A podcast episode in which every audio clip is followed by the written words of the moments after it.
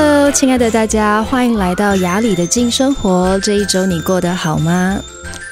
哇，时间飞快，我离距离上一次录音到现在大概又隔了两周多，要三周了。这一阵子我的日常生活发生了很多事。那呃，有一个比较大的消息是呢，我被提名金钟奖了，耶、有非常多朋友 Peter 哥鼓掌。有很多朋友在我的社交媒体啊，或是私讯我，恭喜我，真的非常非常谢谢大家。那不知道大家有没有发现，如果很期待我回复的朋友，我想跟大家说一下，就是说，如果大家祝我生日快乐，我会非常开心回复。可是因为只有入围嘛。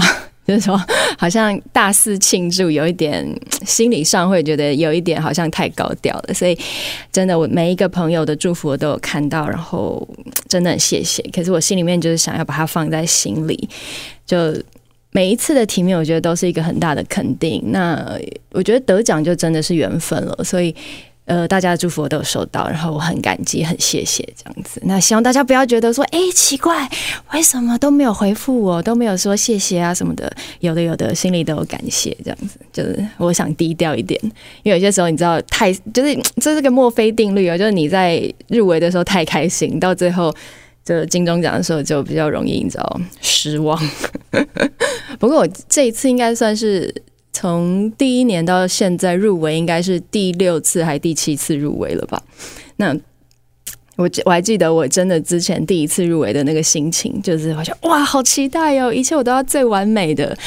然后到现在就已经，我觉得已经老鸟了，就很多东西就比较放松，然后也更希望就是去参与这个盛会。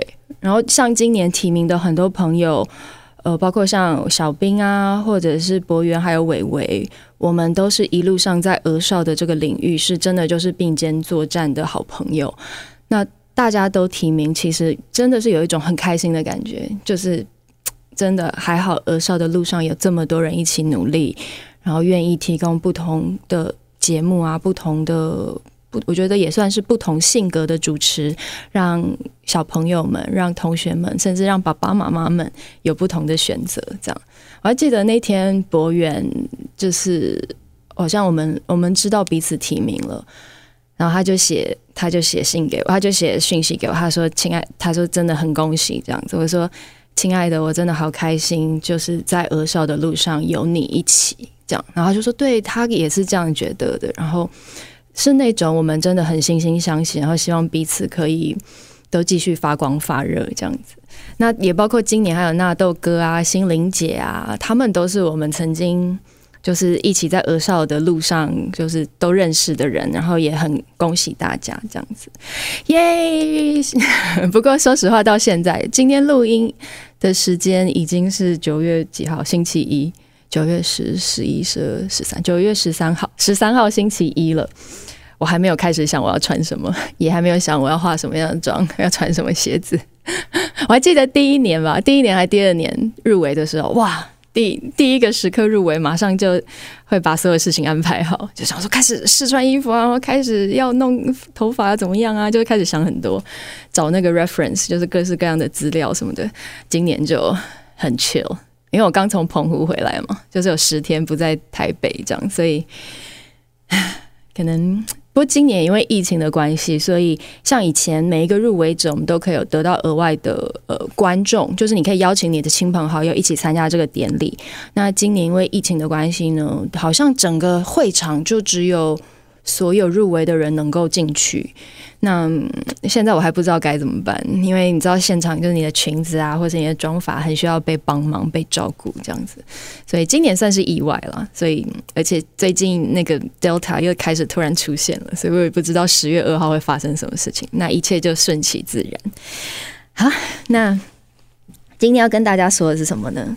我想要聊的是一个呃，我觉得我在朋友之间我们经常会聊到的一个主题是。我不知道大家有没有问过自己，或是有没有想过一件事情，就是说，到底很这个世界上发生这么多事，然后很多事情发生在我身上，这个到底是呃我被动的吸被动的被发生，还是我主动吸引来的？我还记得我之前大概二十岁出头的时候，我们经纪公司送所有的艺人去上一个心灵成长课程。那个讲师是一个香港人，他讲话都是香港腔。然后他他想要跟大家分享吸引力法则，就是说，嗯大家知道吸引力法则吗？就是说，所有发生的事情都跟你自己的内在息息相关，所有的发生都是你很主动的吸引来到你的生命中的。那我相信大家用呃字面上可以理解这个定义，可是他那时候他就问了很多问题，他就说：如果一个人他今天很穷，没有钱，你觉得是他自己吸引来的吗？全班可能一百个人，一百个人都说对，都举手。他说：如果你觉得是的话，你手举着，不要放。如果有一个人他相对贫穷。请问这个是他自己吸引来的吗？所有人都举手，因为这个很容容很容易解释嘛，就你没有努力工作啊，或者是有某一些你没有办法增加自己的技能啊，得到某一些额外的能力，所以你有可能会贫穷。所有人都举手。那老师就问了：如果有一个人他今天离婚了，他跟太太的关系处不好，这个离婚是他自己主动吸引来的吗？可能百分之七八十的人也举手。嗯，这个或许在一个更广义的范围，或是从一个比较客观的角度上，也能够理解，可能是这个人他呃，因为某种程度的性格上的不合啊，或者他们没有沟通啊，叭叭叭的，你可以去解释他。好，接下来老师就问了：如果有一个人，他今天出了车祸，他半身不遂，这个是他自己吸引来的吗？哦，这个时候有百分之全班可能有四十个人的手又放下来了，可能只剩下少数的十几二十个人举着手。为什么生病或者是发生车祸也是他自己主动吸引来的？我觉得很多人会有这样子的问号。然后最后老师又说了一个一个问题：如果有一个人他被强暴了，或者是他被别人杀害了。这个也是他主动吸引来的吗？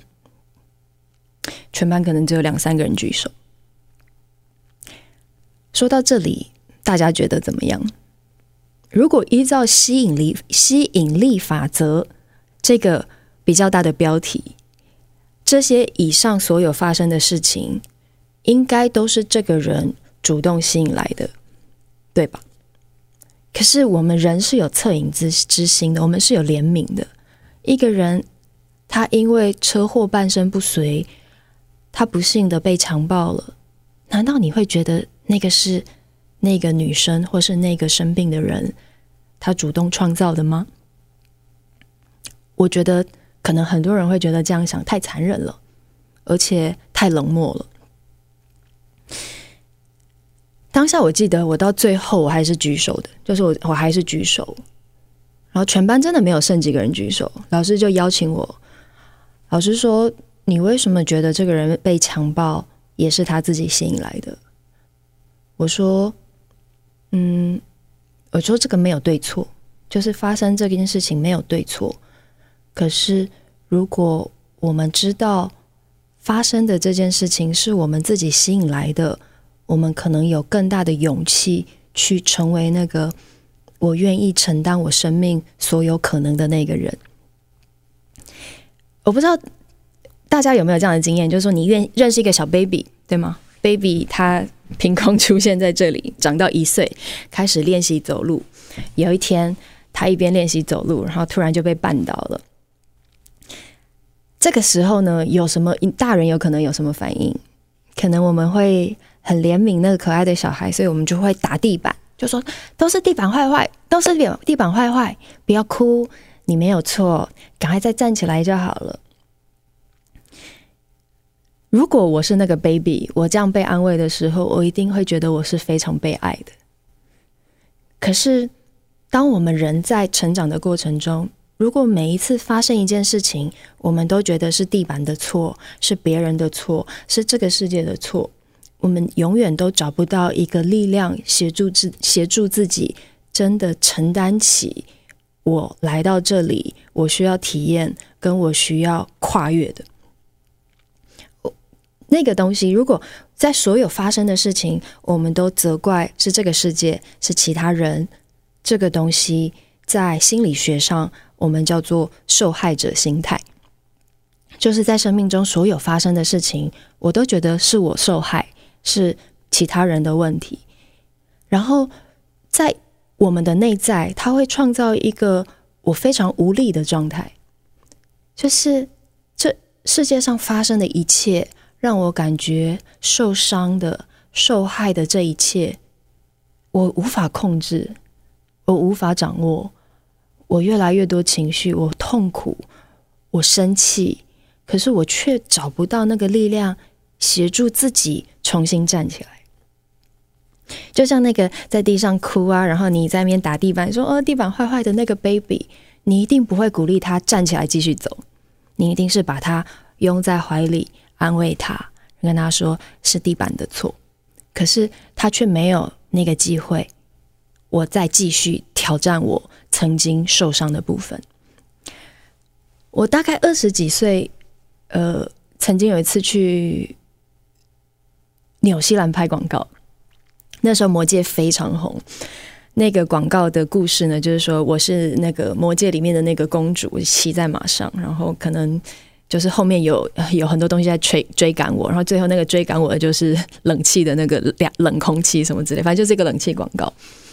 我已经呃，我所以我在哦，在那个纽西兰的时候，我必须要在一个。拍摄魔戒的那个场景，就是非常宽阔的大草原上面骑马。那因为我要演那个公主嘛，所以我脚上穿的不是一般的马靴，我穿的是凉鞋。那其实你穿凉鞋踩那个马鐙，你是很难夹紧马的肚子的。所以中间发生一件事是，马一直跑，一直跑，一直往前跑，然后它的主人在前面抓不住那个马。就是本来是我是从左边要骑到右边，然后可能在右边这里。马的主人会抓住他的缰绳，可是可能因为马，他第一个他跟我不熟，第二个是那个户外的环境真的太自在，让他感觉很自由，所以他就直接飞奔出去。然后我一直抓着缰绳，可是我脚真的夹不住马，所以到最后我整个人从马上摔下来。然后很幸运马没有踩到我，可是我一摔下去，我就发现，因为我是从马的右边摔下去，所以我撞到右边的肋骨。我没有办法呼吸，我一醒一起来，我就觉得我没有办法呼吸。然后那时候很可爱，我还问导演说：“导演，请问一下，你有拍到我跌下马吗？” 然后导演说：“没有诶，你离镜头太远了，没有拍到。”就很可爱。然后后来摔下来之后呢，我整个右边的身体都非常非常痛。然后那时候我的经纪人，经纪人说他整个心都凉了，他就在想说：“啊，怎么办？怎么会发生这样的事情？”然后结果。后来我就站起来，真的没有好一阵子没有办法呼吸，所有人面色凝重。然后隔我只说，我觉得我现在呼吸很喘，有点闷闷的。然后导演就说：“好，那你去旁边休息一下，先休息一下。”然后大概休息了半个钟头吧，我就发现，哎，好像身体稍微好一点点，还是有那种骨头肌肉有点像拉扯或者是撞击的那种不舒服。但是我觉得好像我的呼吸有变正常，这样。然后导演他说：“你 OK 吗？”我说：“我好像比较好了。”导演说：“好，你现在在上马。”哇，听到这里，你觉得这个导导演也太残忍了，对吧？就居然叫你马上就上马，然后完全没有要给你就是去休息啊或什么的余地，没有。他说：“你马上上马。”然后当然最后我还是很顺利的把那个广告拍完。但我要说的是。那个时候我摔下马的时候，我心里面有非常非常多的恐惧。我我很多东西我不确定，然后我我有那种茫然，就是我摔下马的时候，我不知道我在发生什么事情了，我会不会死，我会不会受伤什么的。可是当这个导演他邀请我再度爬到马上的时候，他给我一个非常大的动力，是我直接克服了骑马的恐惧。我相信，如果我停在那里，就是我摔下马之后，我停在那里。我的人生可能对于骑马这件事情会有很深很大的恐惧，因为那是一个未知的，我不知道我在爬到马上，我有没有可能会再跌倒。可是人生很多事情都是这样子，当我们受伤了，当我们受害了，很有可能我们会认为这个伤害它是所有故事的唯一结局。然后我们当我们怀揣着那种很受伤、很难受，甚至是其他人辜负我，我感觉很委屈的心情继续往下走，它就会像是我们人生中的一个很大的包袱，在肩膀上的包袱。可是，如果我们可以放掉这种我们是受害者的概念，然后我们相信所有发生在我身身上的故事，它一定有它发生的原因，跟所有我们在现在这个时刻可以去学习的，它就比较像是，对，我知道我今天的人生可能发生一件很重大的事情，不一定是我做不好，但是。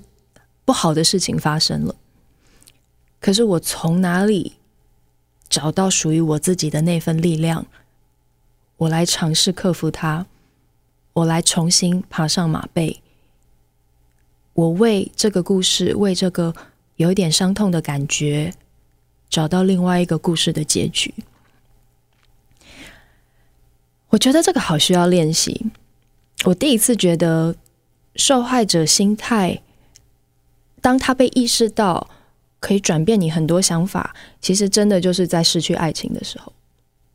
我们失去爱情的时候，我们会觉得我们生生命中本来拥有的很珍贵的，几乎是定义我自己的那样子的东西消失了。这个真的太痛了。很多人在那个时候，他会觉得爱不见了，我深深的被伤害了。然后我很受害，我觉得我付出的一切都付诸付诸流水，再也回不来了。可是我那个时候最大的感受是，我的痛苦这些东西都在。可是如果我一直只看见痛苦，我好像永远都没有力气再回到原来的那个自己，就是本来对生命是正向的，或是本来是活泼的我。我再也找不回来了。然后我就开始读很多心理学的书，他们就在说，其实受害者心态这件事情，它只需要你很直接的意识，就是说我发现原来我是这样想的，原来这个男人或是这个女人，他转身走的时候，他没有给我留留余地的那个状态，我。曾经觉得是他的问题，我曾经深深的觉得都是他害我的。只要我们有这样子意识到，就是我越有这个觉察，我看见哦，原来在生命中的很多事情，我都在怪别人，我从来没有把所有的责任拉回来我自己身上。我来看看，就像在路上出车祸的两台车，两个人应该都是有一点问题的。他可能无关对错，可能就是彼此的缘分。那如果我愿意放下受害者的这个心态，我会更容易拉回自己，然后我找到那个，对，这件事情就是发生了，我给自己一些空间，我可以伤心，可是我会知道，当我把这个责任拉回来，我还可以保有我自己，然后我可以往前再走一步，我再往下看看。受害者心态不是一个，我觉得，当你小时候，呃，很多时候因为你被宠溺着、被包容着去体验这个世界，你感觉那个那份爱，就是包括从家人或是父母的爱，那种无条件的、很包容的爱，它可以让你自己很独立的学习的。如果我们一直被一个人毫无保留的爱着，我们很自然的会成为那个 baby，就像很多人说，可能我在长大的男人跟女人心中，我们永远有一个小孩，我们都很渴望的那个这个世界无条件爱我的状态。可是我必须要说，当我们的内在世界真的发展出我们的独立性，跟我们愿意负担我们生命的责任的同时，那份被宠溺的爱，它不会消失，它会转化成一种更成熟的状态。就是我知道，跟我共享爱的这个人，他可能是我的家人，或是我的另外一半，我还是无条件的被包容着。可是，当我们两个之间发生一些事情，我们彼此都有责任，然后我们彼此都愿意看见自己能够负担的那个部分，然后去调整自己。然后我觉得那样子的关系是比较健康跟比较正向的，它可以协助一个人比较快找到属于你自己的快乐，同时它也会减少很多内在感觉很悲伤跟委屈的状态。在我们的生命中，我们可能偶尔都会负担太多。不管是在工作上，或是家庭上的某一些别人放在你身上的，可是只有在你真的承担起这份责任，然后你觉得对，如果我有任何的委屈，我有任何的不舒服，它都跟我自己息息相关，而不是别人加注在我身上的，它会让你变得很有力，不是那种无力的状态。然后我也觉得，当我在面对很多事情。我会，如果下一次还是会想要责怪别人的时候，我再把那个拉回来。我会问问自己，有没有可能是我的问题？有没有可能是很多东西我没有表达清楚？或是有没有可能我在某一些界限上我没有跟别人说不，所以我才感觉自己很受害，我才觉得自己好像什么都是别人害我的。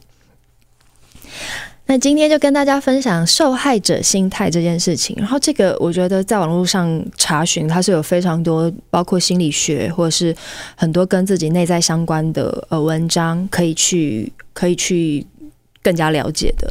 那呃我也发现，其实现在有很多心理咨商的网站，它其实对于很多基础，我们要怎么样靠近自己的内心，怎么样更直接的协助自己。Self help 就是自我帮助这个部分，其实是有非常多的资讯的。大家如果需要的话，可以上网查这个部分。那今天就先聊到这里喽，我们下周见，拜拜。